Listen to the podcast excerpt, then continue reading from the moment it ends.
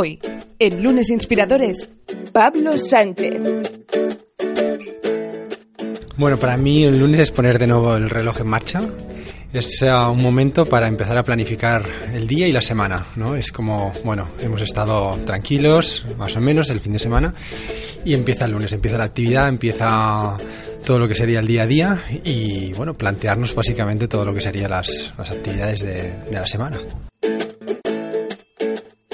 Lunes Inspiradores, con David Tomás y Edu Pascual.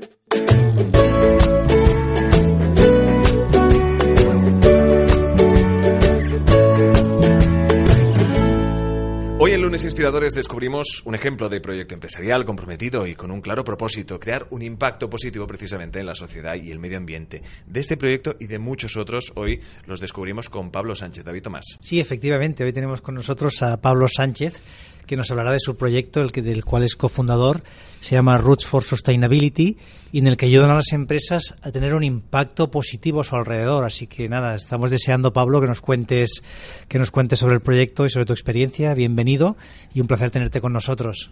Pues muchas gracias por la invitación, un placer estar en este, en este, bueno, este foro y efectivamente, pues nuestra empresa se dedica principalmente a, bueno, a ofrecer servicios que ayuden a otras eh, empresas a generar un impacto positivo, ¿no? A, a nivel, sobre todo, nosotros creemos que la empresa es el principal motor de cambio, es la empresa orientada hacia el cambio, hacia la innovación, hacia la generación de un impacto positivo, es el elemento más transformador que hay en nuestra sociedad, seguramente. Así que lo que intentamos realmente es que nuestras actividades vayan precisamente orientadas a ese propósito. Y, y, Pablo, ¿cómo surge esta idea? ¿Esto cómo, cómo se te ocurre? ¿Cómo se os ocurre a los que cofundáis la empresa? Cuéntanos un poquito, ¿no? De dónde sale la idea y cómo la lleváis a cabo. Pues mira, sale, bueno, de una conversación en, en Washington, ¿eh? cerca... ¿Estáis? Ahora, ahora llega lo, lo interesante, ¿eh? porque fuera de micro ya nos ha contado y ahora cerca, estamos aquí expectantes Cerca de del Capitolio. ¿Y qué más? ¿Y qué más? La película. Entre el Capitolio y la Casa Blanca. ¿no? Exacto, exacto. Y básicamente, pues bueno, mi, mi, uno de mis socios, Raymond Estaba yo haciendo una visita allí y coincidimos, me invitó a pasar unos días.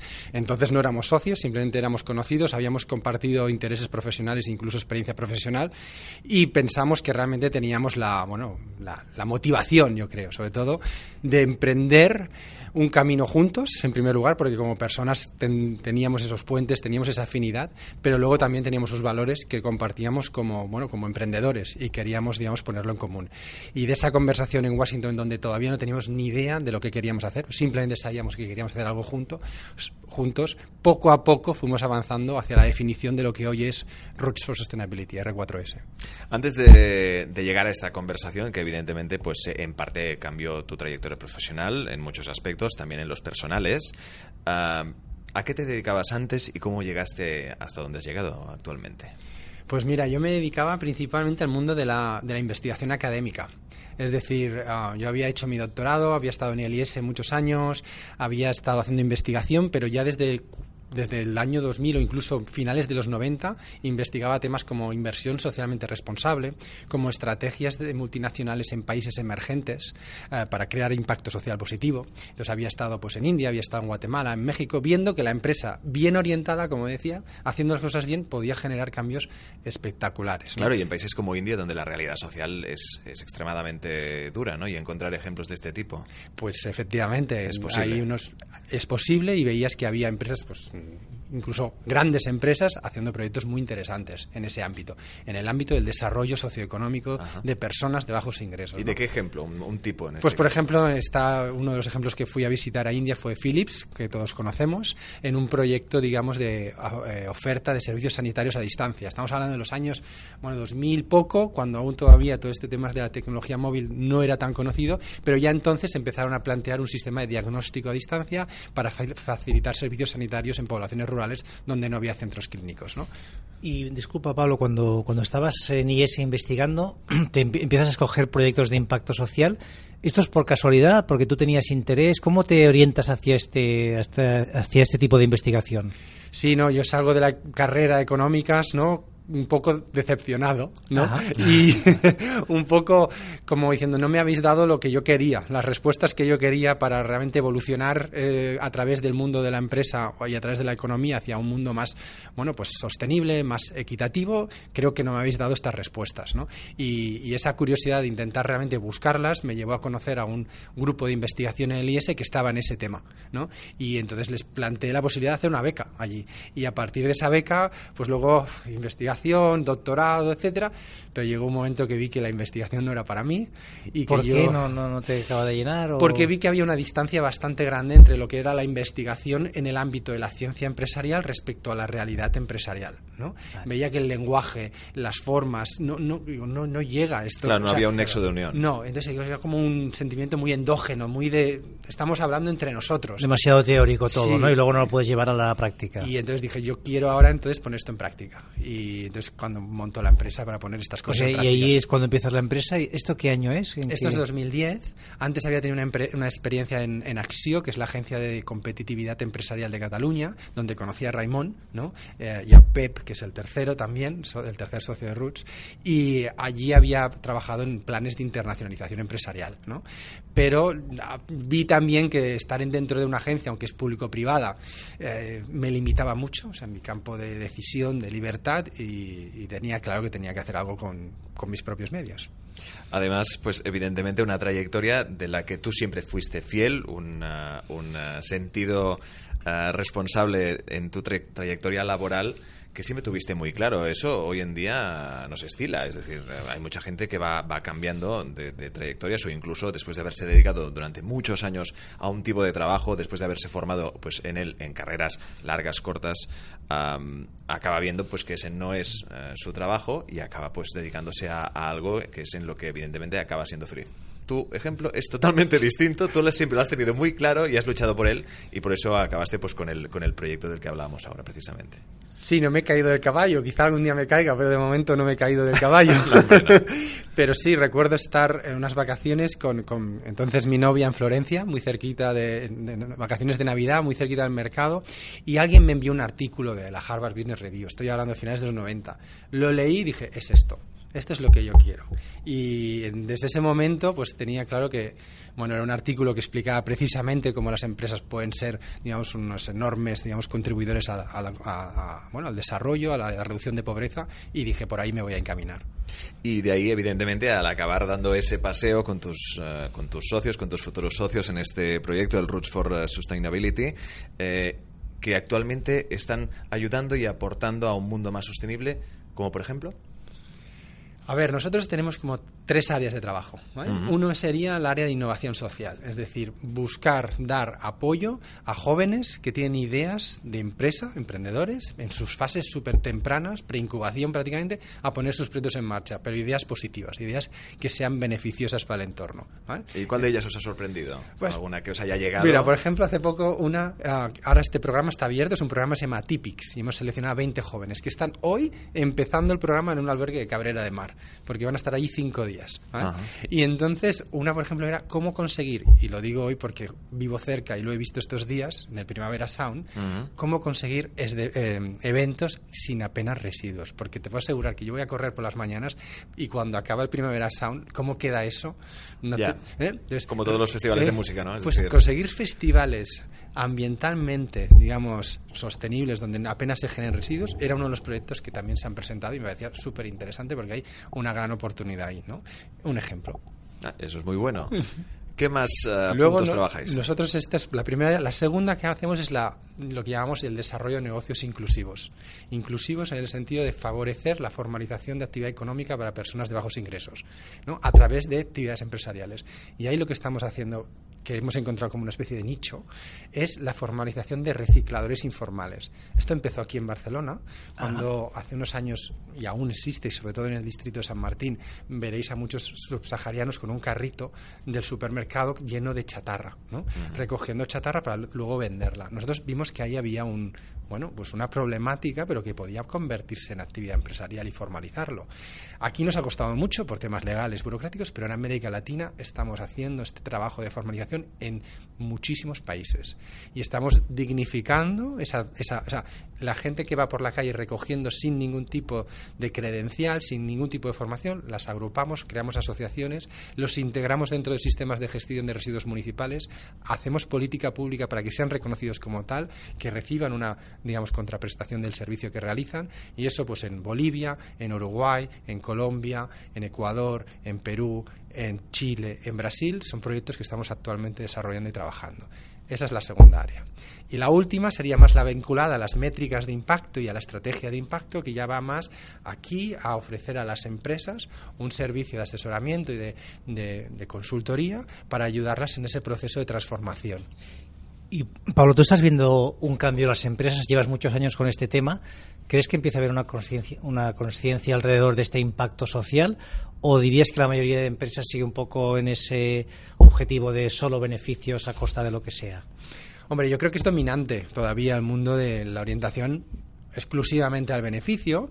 Es cierto que es dominante y los mercados financieros están muy orientados hacia ese, hacia ese pues, factor o variable, pero ciertamente también observo que quizá por una presión social de unas, de unas nuevas generaciones que están exigiendo o están demandando otro tipo de comportamiento, sí que es verdad que hay cada vez más empresas, ya sean startups que nacen con una clara vocación de generar un impacto, o ya sean empresas familiares cuya segunda o tercera generación se están replanteando su, su propósito empresarial. Y sí que hay una cierta, pero conviven los dos mundos. Yo puedo asegurarte que no creo, y creo que es dominante todavía, pues el, el aquel donde el beneficio económico es quizá el factor principal. Sí, pero es cierto lo que dices, ¿no? que quizá esta presión, ¿no? ahora sobre, con las redes sociales, ¿no? con la transparencia en la información, parece que los consumidores tenemos más poder del que teníamos antes ¿no? y podamos exigir que las empresas pues hagan algo más que, que generar beneficios. ¿no? Yo creo que ese es uno de los grandes cambios, ¿no? el, hecho de que la información ya no es unidireccional, no viene de la empresa al consumidor, sino que esa información viene desde diferentes eh, canales y desde diferentes personas y eso hace que las empresas pues tengan que también ser más conscientes del riesgo y la reputación que tienen que, bueno, que gestionar. Pablo, bueno, al hilo de lo que estás comentando, ¿no? Hay, hay un movimiento que tú estás liderando en España, ¿no? Junto con otras personas que es eh, B Corp, que empieza en Estados Unidos, que aquí todavía no es demasiado conocido, ¿no? Pero que bueno, que justamente habla de cómo las empresas pueden tener un impacto a su alrededor, ¿no? ¿Nos podrías explicar un poquito, bueno, cómo nace B Corp, cuáles son sus objetivos? ¿Cómo una empresa puede convertirse en un B Corp también? Muchas preguntas. Sí, son demasiadas. es, sin duda es un tema que da para muchas preguntas. Efectivamente. a ver, los orígenes sí que vale la pena explicarlos, porque a veces es el porqué de las cosas. Y el porqué de las cosas le dan un sentido también. Y los orígenes, como decías, David, es en 2006 en Estados Unidos, tres emprendedores que crean su, su empresa, eh, bueno, en los años 90, una empresa de zapatillas deportivas que se llama And One, llega a ser número dos de ventas por detrás de Nike, con lo cual bueno, es una empresa importante, ¿no? Ah, vende 250 millones de dólares al año, con lo cual, bueno... Hombre, fue una, fue una revolución en, marca de zapatillas que entonces pues estaba prácticamente dominada por, por Adidas o por Nike. Efectivamente. Y ellos, los fundadores, pues tenían unos valores, ¿no? Valores que querían integrar dentro de la empresa a nivel de cómo cuidar a las personas, de cómo, digamos, llevar a cabo las políticas de compras, pero se vieron un poco limitados a medida que entraba capital externo que permitía el crecimiento de la empresa, se vieron limitados en en la conservación y en el mantenimiento de esos valores, porque el capital exigía el retorno. Y le decía, oye, esto mejor lo, no, no lo hacemos, ¿no? Cuidar a los empleados o dar este tipo de beneficios lo vamos a apartar, ¿no? Entonces, claro, vieron un momento que perdieron ese control y lo que decidieron al final fue vender la empresa porque no se sentían a gusto. Y de esa decepción o de esa experiencia deciden crear el movimiento Bicorp como un movimiento de las empresas legalmente puedan proteger los intereses no solamente de los accionistas, sino de también otros grupos de interés, como trabajadores, como comunidad, medio ambiente, y les dota de los instrumentos legales para que los administradores de la empresa y los gestores digan, oye, es importante el retorno financiero, pero también es importante esto y este y este otro elemento social o ambiental, ¿no? Y que puedas eh, gestionar la empresa de acuerdo a esos valores y a esos fundamentos. Ser una empresa B Corp, en este sentido, eh, conlleva pues una serie de beneficios, una amplia serie de beneficios de hecho, eh, buscando realmente eh, tú tienes una gran lista en los que evidentemente las empresas que quieran consultarte y que evidentemente quieran formar parte y ser esta empresa Vicor, pues eh, conseguirán diferenciación, acceso a talento, atracción de inversores, visibilidad, presencia, etcétera, etcétera. Todos son bondades en este sentido. Yo creo que la primera es la de liderazgo. Es como yo como empresa, uh, y voy a poner un ejemplo, ¿no? Por ejemplo, una una de las empresas Vicor que tenemos en, en, en, España es Veritas, la cadena supermercado, sí. ¿no? Hace ellos 15 años decidieron ser la primera uh, cadena de supermercados de alimentación ecológica, 100%, para promover una alimentación saludable. En ese momento, en el 2002, yo creo que no, el concepto de comida ecológica aquí, bueno, que menudos locos, que, que están, pero ellos lideraron eso. Y ahora están también han sido la primera cadena de supermercados europea Vicor, porque quieren liderar este movimiento empresarial. Es, muy, es, una diferenciación en este sentido, de realmente compromiso y liderazgo. Y luego, evidentemente, hay otros temas como has mencionado, pues, atracción y retención de talento en un, en un, es evidente. Nosotros, como empresa pequeña, incluso recibimos cada semana entre cuatro y cinco currículums porque nos han identificado como una empresa Vicor y son currículos de todo el mundo, principalmente Europa, pero también a veces de, otros lugares. ¿no? Entonces, hay otros beneficios, pero yo creo que es importante el del liderazgo y luego el de crear una voz colectiva, porque al final es un movimiento y, por tanto, creas una comunidad. ¿No? Creas una comunidad de empresas que están transformando la forma de ver la empresa y que, únicamente, y que esa empresa no sea únicamente for profit, sino que sea for benefit, ¿no? que genere un beneficio. Claro. Es un buen ejemplo de, de empresa Vicor, Veritas. Eh, ¿Algún otro ejemplo que nos puedas dar que esté pues, alrededor de Europa o, si no, en Estados Unidos? Sí, bueno, pues aquí en Europa tenemos el Banco Triodos, ¿no? que es uno de los bancos así reconocidos dentro del sector de banca ética ¿no? y es bastante conocido también. En Estados Unidos, por ejemplo, Patagonia, que es una empresa de textil, ¿no? de, de textil de deportes, o sea, para deportes de aventura, etcétera, uh -huh. que también es muy reconocida por, digamos, intentar minimizar su impacto ambiental. O en Brasil, una empresa de cosméticos que se llama Natura, que está, digamos, trabajando muchísimo por la, la conservación de la Amazonía. Uh, son algunos ejemplos, pero ahora mismo la comunidad Vicor está formada por más de 2.000 empresas en todo el mundo y aquí en España somos unos 33. Es que teniendo en cuenta, y tú lo hablabas, de este menor impacto hacia el medio ambiente y también, evidentemente, el, el impacto social, realmente se, se, han estado hasta día de hoy haciendo cosas realmente muy malas en todos estos aspectos. Eh, vosotros lideráis este movimiento otorgando esta etiqueta a empresas que quieren hacerlo bien y en el que me imagino que para equilibrar la balanza hay aún un trabajo por hacer extraordinario. Oh, yo creo que el camino por delante es, vamos, inabarcable, Casi inabarcable pero al mismo tiempo ilusionante y claro. muy motivador. Y eh, yo siempre lo digo, lo que más me recompensa a mí de mi trabajo es conocer otras empresas, sean o no Bicorp, eh, pero que están realmente orientadas hacia este, este, hacia este tipo de empresas. O sea, son como, son como una Bicorp al final, porque gestionan su empresa integrando realmente de forma genuina y auténtica estos valores Eso es lo que recompensa, ver que no estás solo, sino que realmente poco a poco se va haciendo una bola de nieve y eso es lo que tiene un valor. ¿no? Y alguien que nos esté escuchando, que quizás sea responsable de una compañía o, esté en la dirección, o que esté formando parte del equipo, ¿qué, ¿qué, les podríamos decir para que se hagan B Corp? ¿Qué, qué requisitos tienen que cumplir? ¿Qué cosas se, se van a valorar para, para saber si una empresa es B Corp? Y qué acciones deberían hacer para acercarse, ¿no? A ver, el proceso es exigente, pero no es difícil, ¿no? El proceso además está hecho de una forma para que sea totalmente escalable y que sea pues que cualquier empresa que tenga interés lo pueda, pueda hacer a él. Hay una página web que se llama beimpactassessment.net, ¿no? que luego podemos des describir, y esa es una página, net, una página web donde la empresa se registra de forma gratuita uh -huh. y accede a una evaluación. ¿no? Uh -huh. ¿Qué, ¿Qué, evalúa? Pues evalúa temas de gobernanza de la empresa, cómo, cómo se toman las decisiones, cómo, se, cómo es la propiedad de la empresa. Evalúa temas sobre los trabajadores de la empresa, cuáles son digamos, las políticas, el ambiente laboral. evalúa temas sobre la comunidad, eh, cómo la empresa, digamos, trabaja con los proveedores, ¿no? qué tipo de, de, relaciones mantiene con la sociedad civil, evalúa temas de la, de la, política ambiental de la empresa, del modelo de negocio también de impactos, hace una evaluación completa de la empresa, es una evaluación exhaustiva, y ahí básicamente la empresa accede y completa esa evaluación y necesita una puntuación mínima. Si consigue la puntuación mínima, ya puede pasar a la parte de la revisión de la certificación, ¿no? Uh -huh. que lo hace BILAB, que es la organización que gestiona. Entonces es relativamente sencillo, es entrar en una web, contestar toda una serie de preguntas, esa, además es una herramienta. Porque claro, te, una te serie de preguntas en las que hay que ser totalmente honesto. Hay que ser honesto, bueno, si te quieres engañar a tú mismo, claro, a ti mismo, tema, pues ¿no? Uh, no sé, es como hacerse trampas al solitario, ¿no? Pero luego alguien te lo va a revisar. Exacto. Pero esa herramienta, como decías, es gratuita, es confidencial y te sirve también como para saber dónde estás. Oye, pues yo cómo estoy, porque te da un benchmarking y te dice, pues mira, respecto a empresas de tu sector, en esta área estás bien, en esta menos bien, en esta puedes mejorar y te da una, una evaluación basada en un sistema de puntuación, ¿no? Y básicamente ese es el proceso, ¿no? Y luego pues ya viene a la parte pues de revisión con los que hay que entregar una serie de documentación que dé veracidad a lo que estás diciendo y una serie de comprobaciones que se hacen por parte del equipo, ¿no?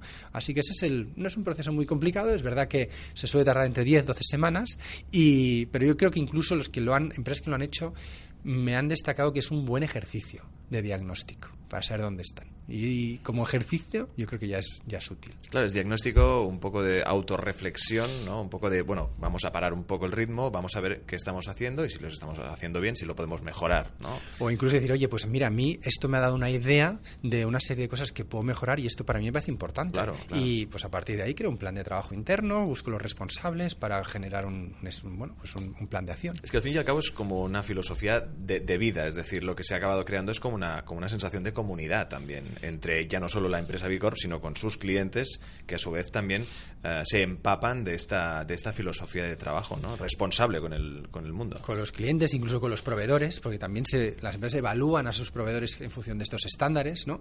Eh, entonces se crea, digamos, toda una serie de relaciones y nosotros, por ejemplo, ahora de aquí dos semanas, pues tengo la suerte de irme a Cascais, que es un buen sitio para estar, además, y vamos a estar todas las empresas europeas de Bicorp, o sea, todas las empresas europeas que pertenecen a Bicorp.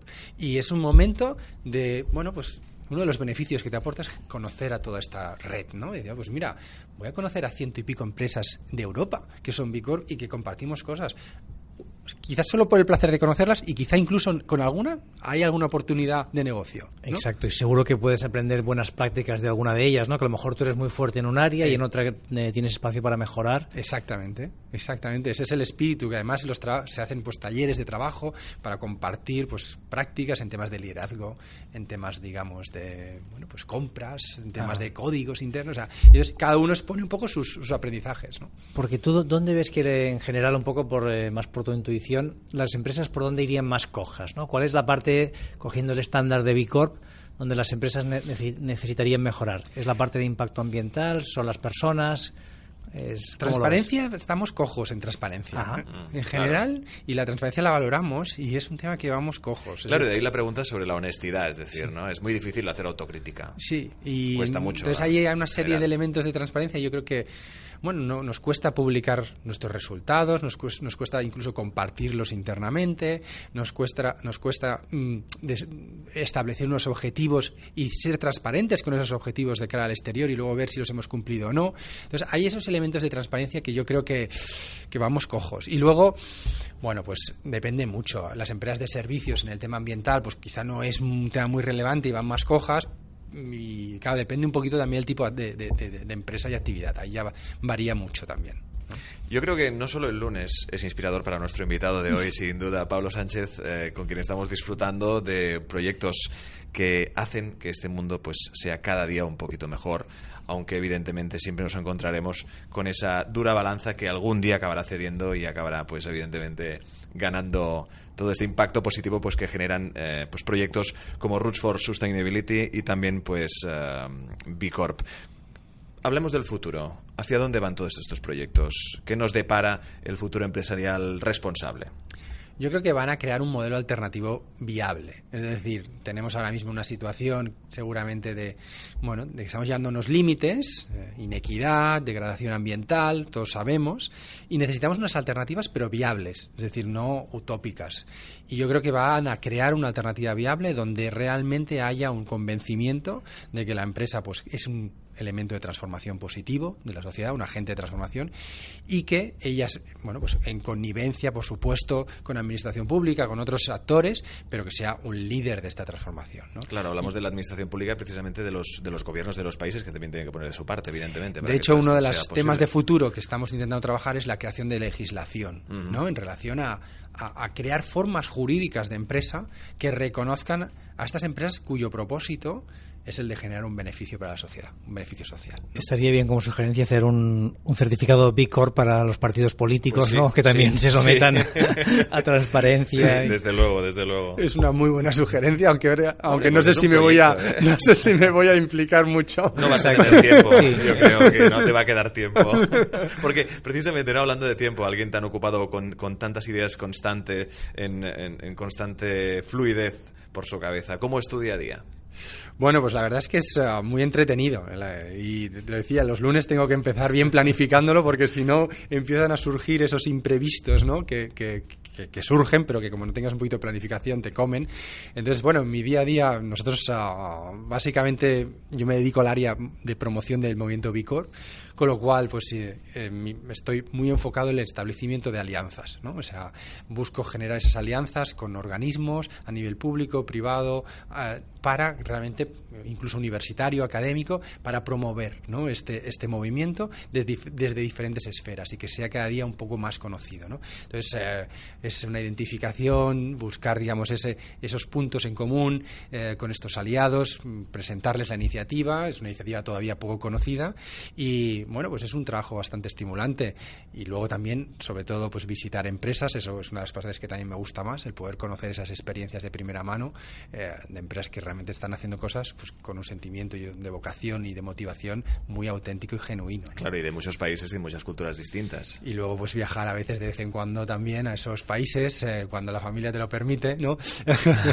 Pero también sí, el tener ese contacto pues de vez en cuando con el exterior es muy enriquecedor también, porque te sirve pues, bueno, la, la, la multidiversidad cultural que hay en el mundo es, es muy rica y hay que aprovecharla. Esperemos que todas las empresas que nos estén escuchando, que sabemos que no son pocas, eh, se apunten al movimiento Bicorp, que quieran y deseen unirse a este proyecto para hacer de este mundo, que tiene necesidad de ello y que evidentemente puede ser, porque siempre hay esperanza, ser un mundo mucho mejor. Uh, Pablo Sánchez, muchísimas gracias. Eh, destacar sobre todo tu entusiasmo, porque realmente es envidiable. No estamos hablando de un proyecto fácil ni sencillo, hay mucho trabajo por hacer y realmente eh, la, sonrisa, hablando de tu trabajo y de tu proyecto, no lo has perdido en ningún momento en esta entrevista. Por lo tanto, yo creo que hay que destacar esto. Exacto, yo creo que estáis haciendo una gran labor y tenéis que seguir ahí empujando a ver si conseguimos pues, que haya más empresas en esta línea de ser responsables. Y yo, me quedo con una idea que has compartido, ¿no? que es cuando nos explicabas cómo a través de leer un artículo tenías claro lo que querías hacer. ¿no? Y bueno, yo creo que este momento lo tenemos que buscar todos, ¿no? encontrar ese momento eureka en el que a partir de ahí sabemos lo que queremos hacer en la vida y en tu caso, pues oye, es lo que decía ahora Eduard, ¿no? que se te ve la sonrisa y las ganas que le pones a este proyecto, así que muchas gracias, ha sido un placer tenerte con nosotros. Repitamos la, la web de Bicor para que la gente se quiera pues, un poco curiosear o apuntarse, evidentemente, registrarse. bicorporation.net.